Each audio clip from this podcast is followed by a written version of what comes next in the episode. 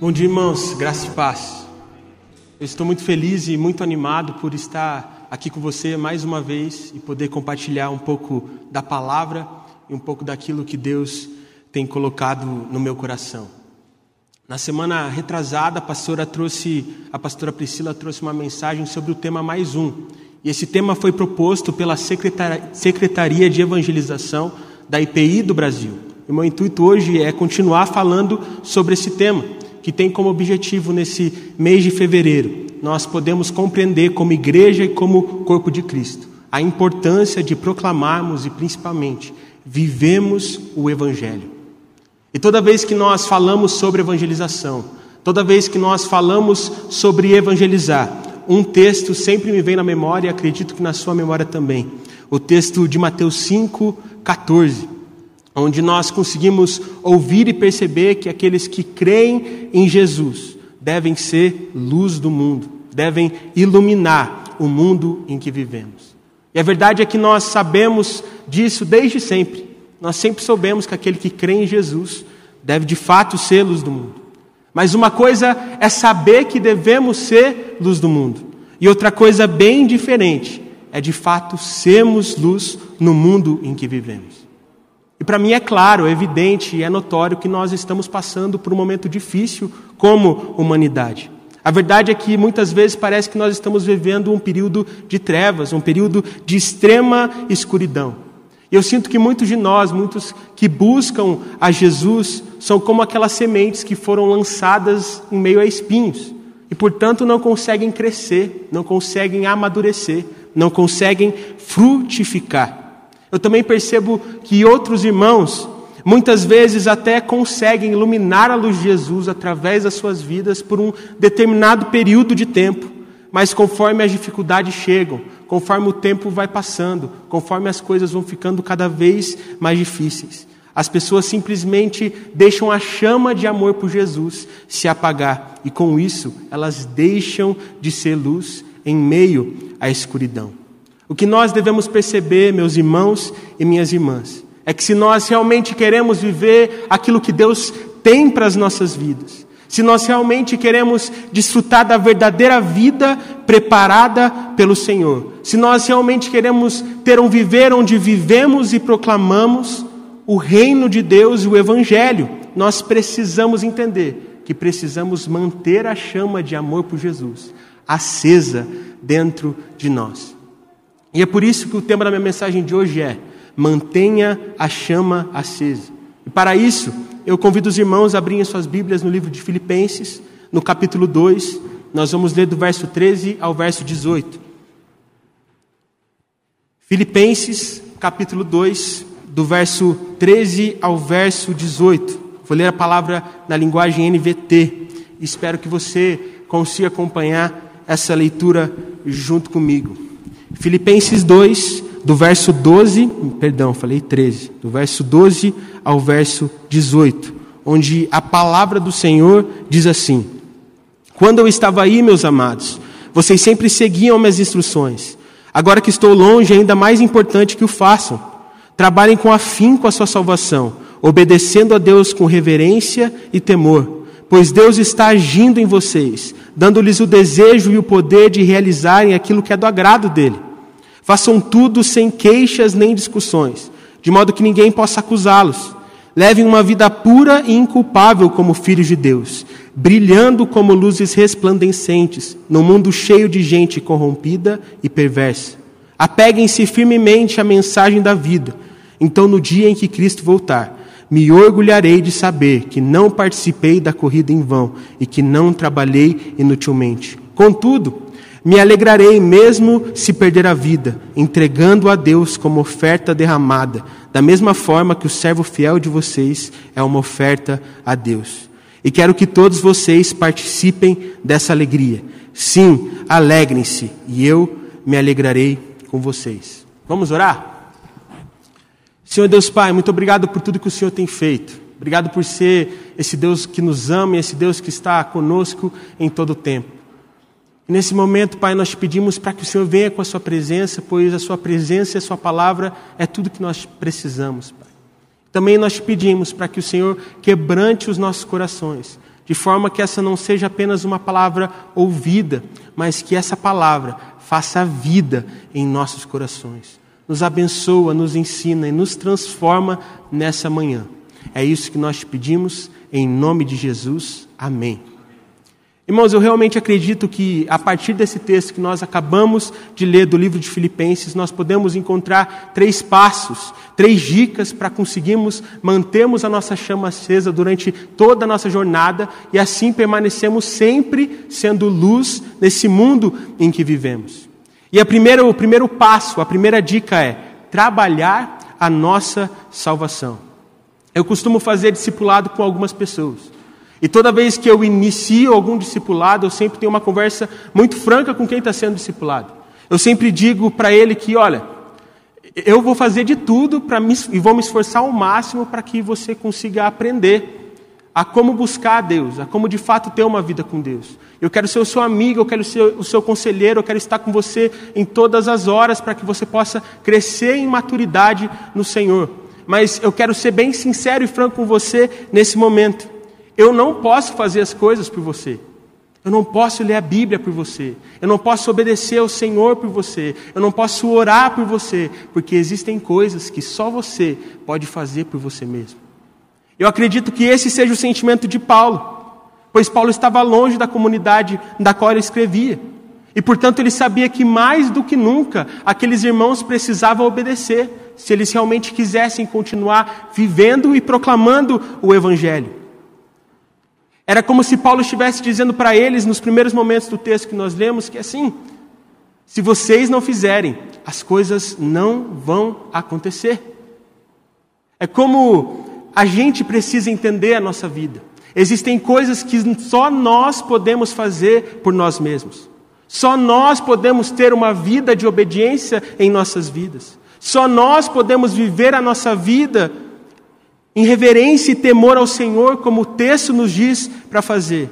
Só nós podemos, por nós mesmos, buscarmos a palavra do Senhor e sermos transformados por ela de forma que ela faça vida em nossos corações.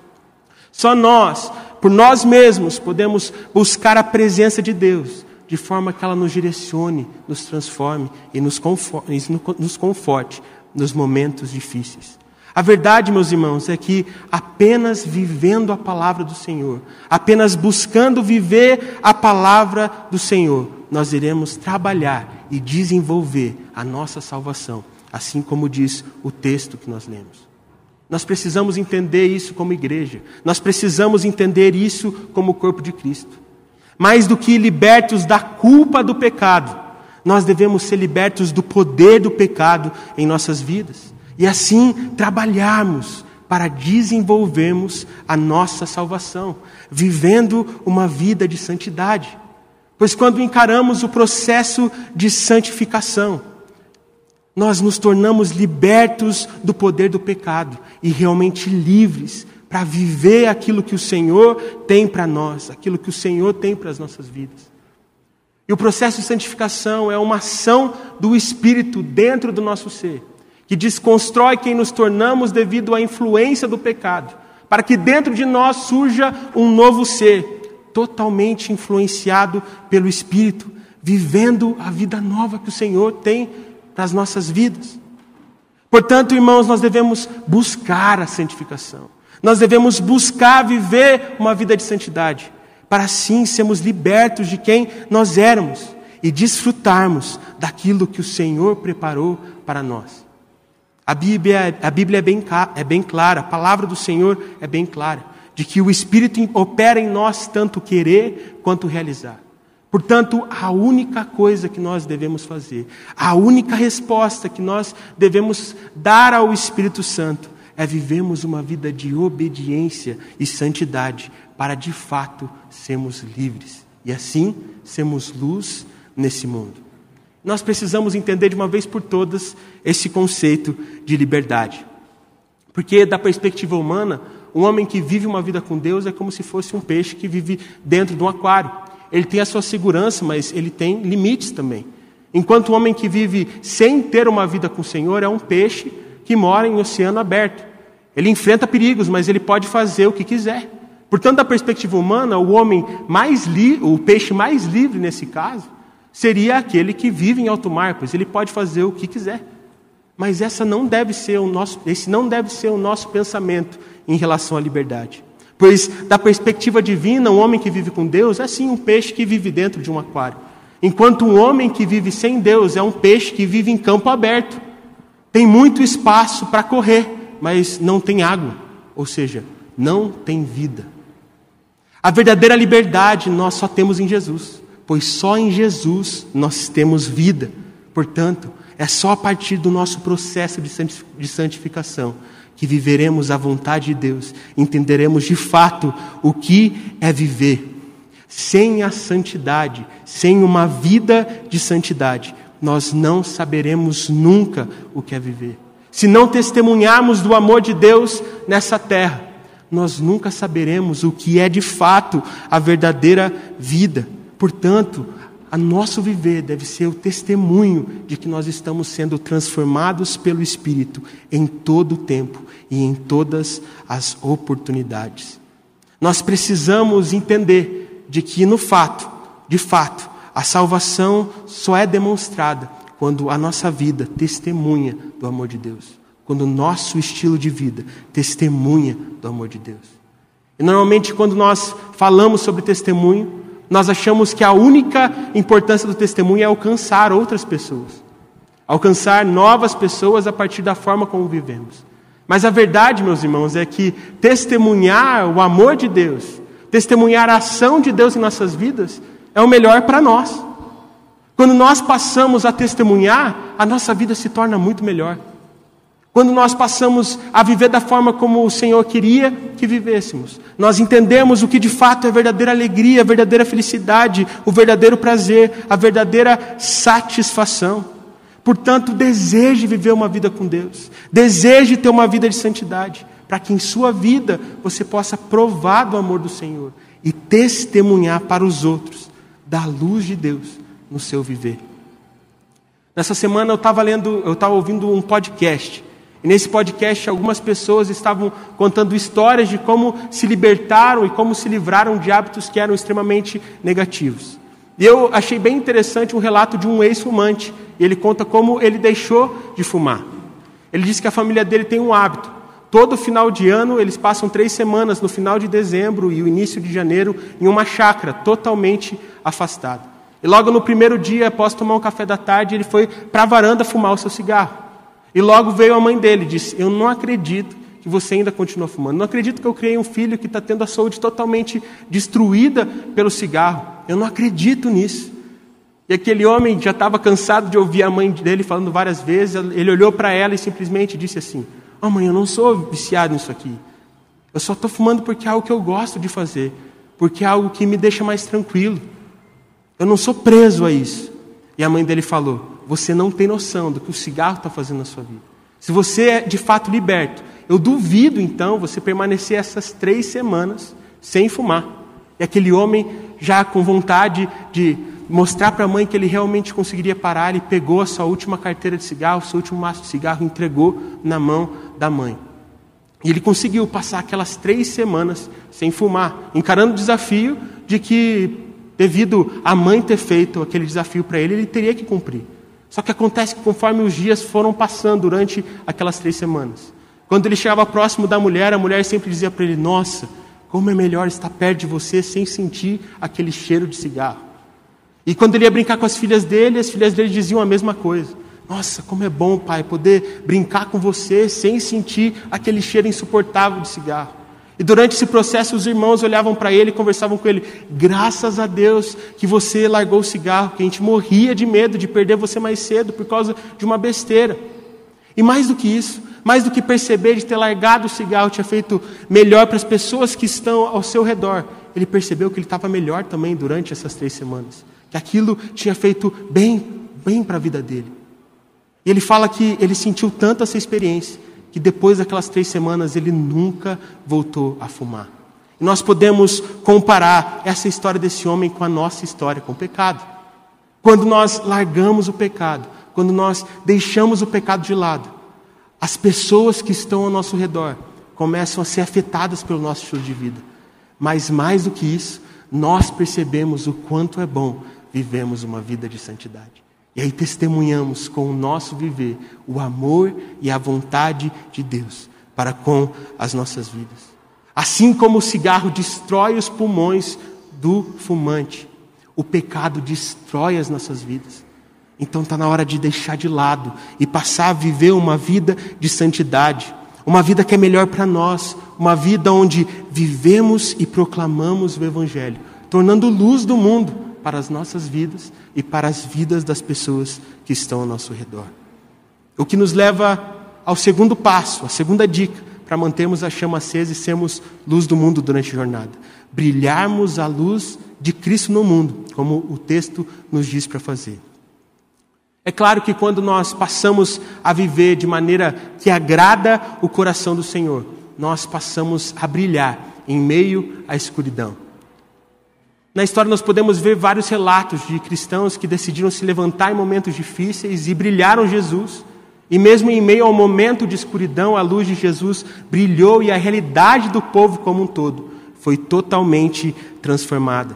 E nós precisamos entender isso. Como cristãos, como crentes, a nossa responsabilidade é revelar o amor de Deus para a humanidade. A nossa responsabilidade é sermos luz do mundo em meio a um mundo de escuridão. E a verdade é que nós só sentimos falta da luz quando ela acaba. Nós estamos tão acostumados com os benefícios da energia elétrica na nossa vida que a gente se acostuma com eles. E a gente só percebe a falta da energia elétrica quando ela acaba. E assim é no mundo também. Nós só percebemos a falta de pessoas brilhando Jesus quando nós olhamos para o mundo e só vemos escuridão. E por muitas vezes, em muitos momentos, nós olhamos para aquilo que está acontecendo no mundo e nós falamos: Meu Deus, para onde esse mundo vai? É só escuridão. E tem muita gente que só reclama disso. Mas é importante entendermos de que reclamar não vai ser a solução. Porque a real solução, meu irmão e minha irmã, é você brilhar Jesus no seu viver. Para você ser a luz que ilumina no meio dessa escuridão que você está vendo. O real problema da nossa humanidade hoje é de que as pessoas que creem em Jesus, que seguem Jesus, não estão brilhando o suficiente a ponto de fazer a diferença aonde estão inseridas. E nós precisamos fazer a diferença na sociedade em que vivemos. Assim como fez Samuel. Samuel é, filho de, é filho de Ana, e Ana não podia ter filhos. E pelo fato de não poder ter filhos, Ana fez um clamor e prometeu ao Senhor que se ela conseguisse gerar um filho, esse filho seria totalmente consagrado à obra do Senhor, iria ajudar os sacerdotes, iria exercer sacerdócio. E a verdade é que Ana conseguiu ter um filho, Ana conseguiu ter Samuel. E quando Samuel teve idade suficiente, Ana encaminhou Samuel para o templo para ajudar Eli e para exercer papel, um papel sacerdotal. E a verdade é que Samuel, mesmo em meio a um templo, cresceu no meio da perversidade. Não apenas a perversidade do, do povo de Israel naquele momento, mas também a perversidade dos sacerdotes e dos filhos de Eli. A Bíblia diz que os filhos de Eli eles tinham se entregado à perversidade, eles tinham se entregado a iniquidades e também não tratavam bem as ofertas que o povo fornecia ao Senhor. Mas mesmo no meio dessa dessa sociedade perversa que Samuel estava crescendo, o Senhor levantou Samuel do secreto e no secreto formou Samuel, a partir da intimidade, a partir da oração, a partir de vida na vida. Samuel foi formado. E conforme cresceu, começou a brilhar. E fez uma diferença enorme para uma sociedade com uma perversidade extrema. E assim acontece conosco. O Senhor quer nos chamar no secreto, no íntimo, para nos formar, para formar dentro de nós um novo ser que brilha Jesus e que faz a diferença onde está inserido. Nós precisamos entender, irmãos, que quando dedicamos a nossa vida em revelar Jesus para as pessoas, nós desfrutamos da verdadeira alegria. Porque Paulo fez isso. Paulo passou por dificuldades, Paulo passou por provações, mas sempre estava alegre, pois tinha entregado a sua vida para revelar o amor de Deus para as pessoas. E a verdadeira alegria consiste nisso. A verdadeira alegria consiste em entregarmos a nossa vida como oferta ao Senhor. para de fato sermos transformados por Ele e fazermos a diferença no local onde estamos inseridos. Quer ser alegres? Se você quer ser alegre, meu irmão, você precisa entender de que a verdadeira alegria, a verdadeira esperança, vem quando passamos a buscar viver uma vida de santidade e brilharmos Jesus aonde nós estamos inseridos. Isso aconteceu com a vida de Paulo. Paulo, antes de conhecer a Jesus, ele era um homem cheio de religiosidade. Ele era um homem que estava preso à religiosidade.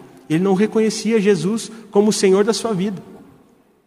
E por isso ele até perseguia os irmãos que de fato reconheciam que Jesus era Senhor sobre a vida deles. E Paulo vivia essa vida preso à religiosidade, até que Paulo foi impactado pela luz. Até que Paulo ouviu com seus ouvidos a voz de Deus. E quando ouviu a voz de Deus, quando teve o encontro com Jesus, quando foi recebeu explicação dos irmãos que já seguiam o Senhor do que de fato era viver uma vida com Deus, as escamas dos olhos de Paulo caíram e ele pôde começar a viver uma vida de verdadeira alegria. Ele pôde começar a viver uma vida de obediência. Ele pôde começar a desfrutar da verdadeira vida. Ele pôde desfrutar de viver uma vida onde ele vivia e proclamava o Evangelho. Portanto, irmãos, nós devemos fazer como Paulo, deixar a religiosidade de lado, sermos impactados pela luz de Jesus em nossas vidas, sermos impactados pela voz de Deus que toca os nossos ouvidos e o nosso coração, para que possamos viver uma vida de santidade, uma vida de obediência, e assim desfrutarmos da verdadeira alegria, da verdadeira vida, e brilharmos Jesus no meio da escuridão, trazendo esperança para esse mundo. Mas não basta brilhar apenas por um momento. Quem de fato crê em Jesus deve ser a luz do mundo durante toda essa jornada. Isso nos leva à terceira dica para que isso possa acontecer: manter a chama acesa. E sabe qual é a verdade, irmãos? Muitas vezes acender a fogueira é muito fácil. Difícil mesmo é conseguir fazer com que a fogueira se mantenha acesa. E assim é com o nosso coração em relação às coisas do Senhor. Muitas vezes é difícil mantermos essa chama acesa, mas nós temos que fazer isso. Eu moro com dois irmãos menores. Eles sempre costumam dormir com a porta aberta e com a luz do banheiro acesa, porque a luz é o ponto de referência para eles. Se eles acordarem em algum momento precisarem falar alguma coisa, a luz está ali como referência. Se eles acordarem assustados, a luz está ali como referência, portanto eles vão ficar menos amedrontados. E por muitas vezes eu já fiz isso, de acordar, ir no banheiro ou fazer alguma coisa no meio da noite e esquecer e simplesmente apagar a luz. Mas toda vez que eu acordava de manhã, a luz estava acesa novamente. Porque eles iam lá e acendiam de novo. Sabe por quê? Porque a estratégia deles só funciona se a luz permanecer acesa a noite inteira. E assim é com as nossas vidas. A luz de Jesus precisa estar acesa em nosso viver o tempo todo, principalmente nos momentos de escuridão. E para nós entendermos a importância de termos o coração em chamas por Jesus, de mantermos o fogo aceso, eu queria ler mais um texto com os irmãos. Texto esse que está lá no livro de Levíticos, no capítulo 6, do verso 8 ao verso 13.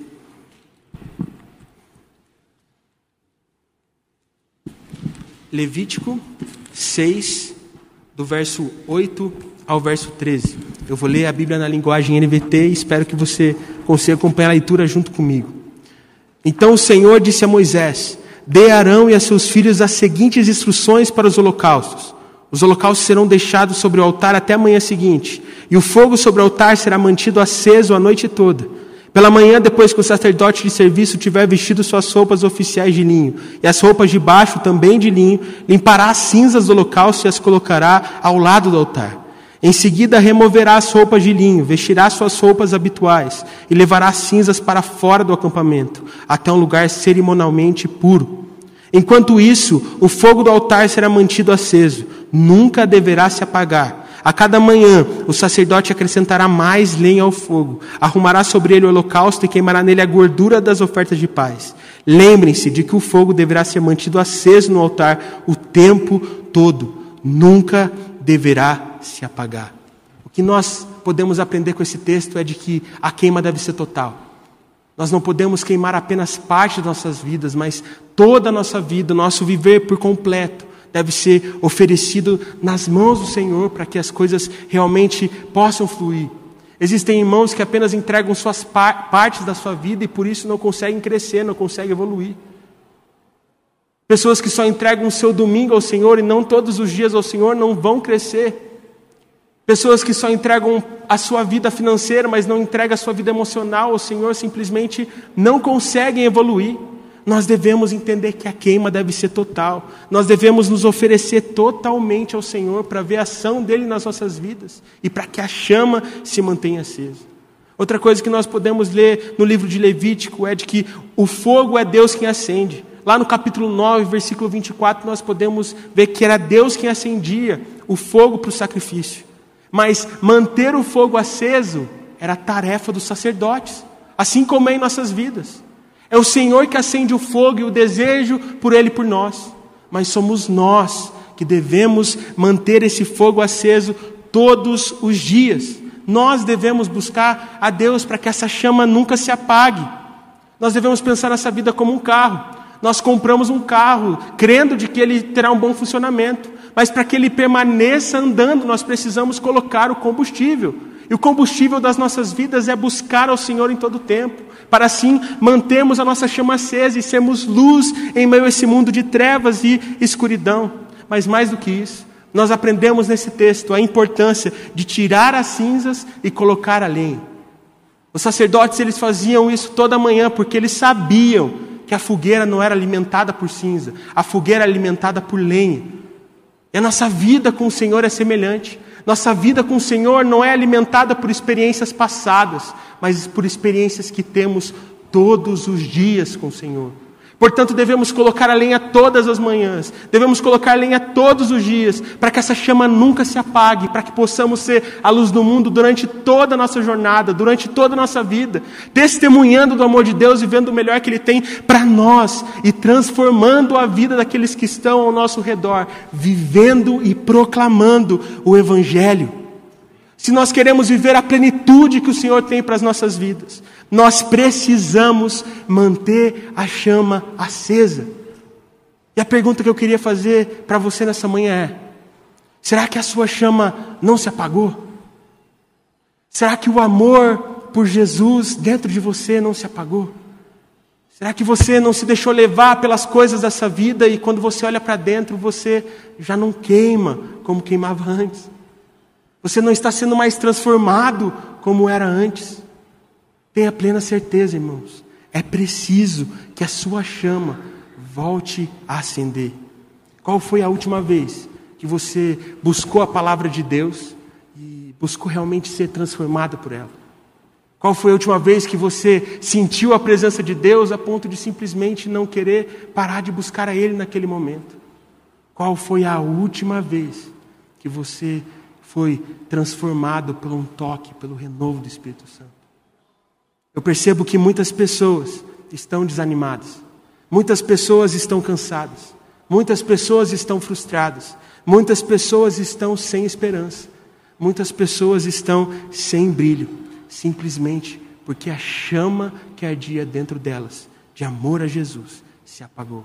Mas se você quer sair dessa situação, se você quer sair do lugar onde você se encontra, tudo o que você precisa fazer é colocar mais lenha e a vontade que eu estou aqui é de fazer um apelo, mas devido aos protocolos de Covid, eu não sei ao certo se isso é certo se fazer. Portanto, fique no seu lugar. Mas se você sente que a chama se apagou, peça para que o Senhor te ajude a colocar lenha, para que esse fogo arda e nunca, para de, e nunca pare de arder, para você testemunhar do amor de Deus na sua vida. Muitos estão olhando para o mundo e simplesmente esperando alguma luz se acender. Não seja aquele que espera a luz se acender, seja aquele que se acende e vive e proclama o Evangelho do Senhor. Decida, irmão, decida, mais uma vez, manter a chama acesa, colocar lenha, fazer algo totalmente diferente para que você possa ser impactado pela luz do Senhor, impactar os outros a partir da luz do Senhor. O Senhor tem um plano para você. O Senhor quer fazer com que você viva coisas que Ele preparou para você desde antes da fundação do mundo, mas para que isso aconteça, você precisa colocar lenha. Você precisa ser transformado, você precisa fazer diferente. Portanto, nesse momento, enquanto eu oro, faça a sua oração e peça para que o Senhor acenda novamente a chama no seu coração e se comprometa a sempre colocar lenha para que ela nunca se apague. Senhor Deus Pai, obrigado por tudo que o Senhor tem feito. Obrigado por ser esse Deus que nos ama, esse Deus que está conosco em todo o tempo, Senhor. Nós somos eternamente gratos por tudo que o Senhor tem feito, por tudo que o Senhor faz em nossas vidas. E nesse momento, Pai, nós clamamos e te pedimos: acende o fogo outra vez em nossos corações, Pai. Nós não queremos mais ser dominados pelo pecado, nós queremos viver uma vida de santidade, nós queremos encarar esse processo de santificação. De forma que de dentro de nós surja um novo ser que não é influenciado pelo pecado, mas é totalmente moldado pelo Espírito Santo de Deus. Pai, nós queremos ser luz do mundo, nós queremos de fato viver e proclamar esse Evangelho, mas sabemos que para que isso aconteça, nós precisamos manter a nossa chama acesa. Que o Senhor nos capacite, que o Senhor nos fortaleça a colocarmos lenha todos os dias, para que o nosso amor por Jesus nunca mais se esfrie. Que o Senhor nos capacite a vivermos uma vida de santidade. Que o Senhor nos capacite a cada vez mais te conhecemos e sermos transformados pelo conhecimento de quem o Senhor é. Possamos ser luz em meio à escuridão. Ilumina a vida de cada irmão que está se sentindo em um momento de trevas, em um momento de escuridão. E faça o fogo se acender outra vez, para nunca mais apagar. É isso que nós te pedimos. Em nome de Jesus. Amém.